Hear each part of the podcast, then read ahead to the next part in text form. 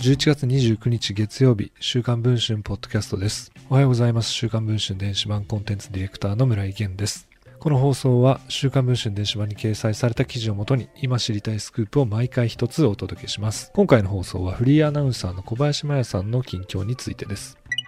夫と離婚協議中であるというふうに報じられていましたが、ここに来て新たな展開があったようです。夫で整体師の国光明氏と離婚協議中と報じられたフリーアナウンサーの小林麻也さん。そんな2人が新築マンションに引っ越して、現在も仲睦まじく夫婦生活を継続していることが週刊文春の取材で分かりました。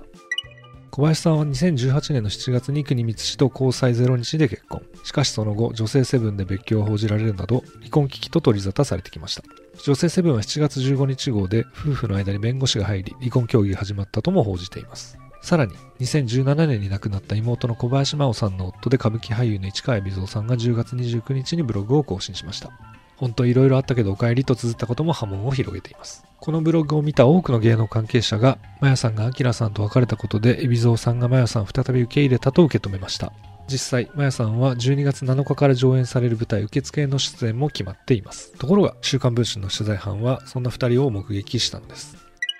11月19日、小林麻也さんは午後から都内のスタジオで稽古に励んでいました。夕方になって一人の男性が迎えに来ます。それは以前とは打って変わって長い髪を短く刈り込んだ夫の国光明さんだったのです。晩ご飯を済ませた小林真也さんと国光明さんは都内の幹線道路沿いを肩を並べてゆっくり歩いていきました。この日は600年に一度のほぼ皆既月食が観測された夜です。時折互いの顔を見つめ合い、談笑しながら歩いていく二人の姿は、付き合いたての恋人のようだったと言います。そして二人は5キロ以上に及ぶ道のりを仲睦まじく歩き、住宅街に佇む新築マンションにたどり着きました。一体二人に何があったのでしょうか？小林麻也さんに離婚協議の真相や国光明さんとの関係についてメールで取材を申し込みましたが返事はありませんでした一方の国光明さんにも事実関係の確認を求めたのですが本人が週刊文春の取材に応じましたプライベートについてお答えする義務はないですよねとしつつ今の思いやこれまでの経緯などについて詳しく語っています